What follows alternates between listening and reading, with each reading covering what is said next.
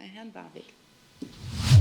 Ähm, Bundesjustizminister Buschmann hat diese Woche erklärt, dass die Berlinale schweren Schaden genommen hätte, weil man nicht entsprechend dem Antisemitismus widersprochen hätte. Jetzt gab es bei der Preisverleihung den Kommentar von einem US-Filmschaffenden mit Verweis auf die Genozidgefahr in Gaza. Ein jüdisch-israelischer Filmschaffender verwies auf den Apartheidscharakter Israels aus seiner Perspektive und ein palästinensischer Filmschaffender hat den Aufruf, keine Waffen nach Israel zu liefern. Ähm, vor diesem Hintergrund würde mich interessieren, welche dieser skizzierten Darlegungen der Kulturschaffenden auf der Berlinale entspricht denn im Verständnis von Herrn Buschmann seinem Vorwurf des Antisemitismus?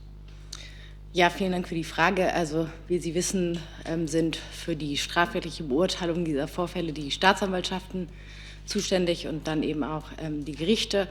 Ähm, Herr Buschmann hat sich ja auch gegenüber der Presse im Allgemeinfall und generell dazu geäußert, wann eben solche Parolen wie äh, die, die Sie angesprochen haben, eventuell strafbar sein könnten. Ich kann das gerne noch mal wiederholen. Also generell hat er gesagt, dass unser Strafrecht gut aufgestellt ist, um eben mit solchen antisemitischen Äußerungen oder auch ähm, dem Abspruch des Existenzrechts Israel gut umzugehen. Ähm, die Verwendung der Parole Free Palestine from the World to the Sea kann etwa als Billigung der im Rahmen der Angriffe der Hamas im Oktober 2023 in Israel begannene Tötungsdelikte verstanden werden.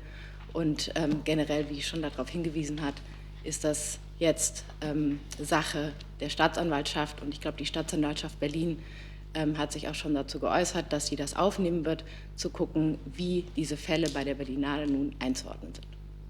Gut, ich hatte ja nach den konkreten Belegen gefragt, aber ähm, Herr Hebestreit, wie bewertet es denn der Kanzler, dass ein Minister seiner Regierung Kulturschaffende aus den USA, Israel und den besetzten palästinensischen Gebieten, dass er deren Kritik am israelischen Vorgehen gleichsetzt mit Antisemitismus. Sieht er da nicht die Gefahr, dass man diese Kritik mit der Gleichsetzung diffamiert und gleichzeitig den wirklich real existierenden Antisemitismus relativiert? Der Bundeskanzler sieht den Kampf gegen Antisemitismus in Deutschland als ein ganz, wichtige, ein, ein ganz wichtiges Anliegen. Und wir haben nach dem 7. Oktober in Deutschland eine heftige Debatte auch darüber noch gehabt und auch, ähm, haben auch äh, Entscheidungen getroffen, wie es zum Beispiel diese Parole, die eben die Kollegin vom Justizministerium auch schon genannt hat, dass sie strafrechtlich relevant ist. Jetzt zum konkreten Fall, das sind Äußerungen des Ministers, die stehen für sich. Darüber habe ich auch mit dem Bundeskanzler nicht, nicht äh, zu sprechen gehabt und habe auch nicht darüber gesprochen.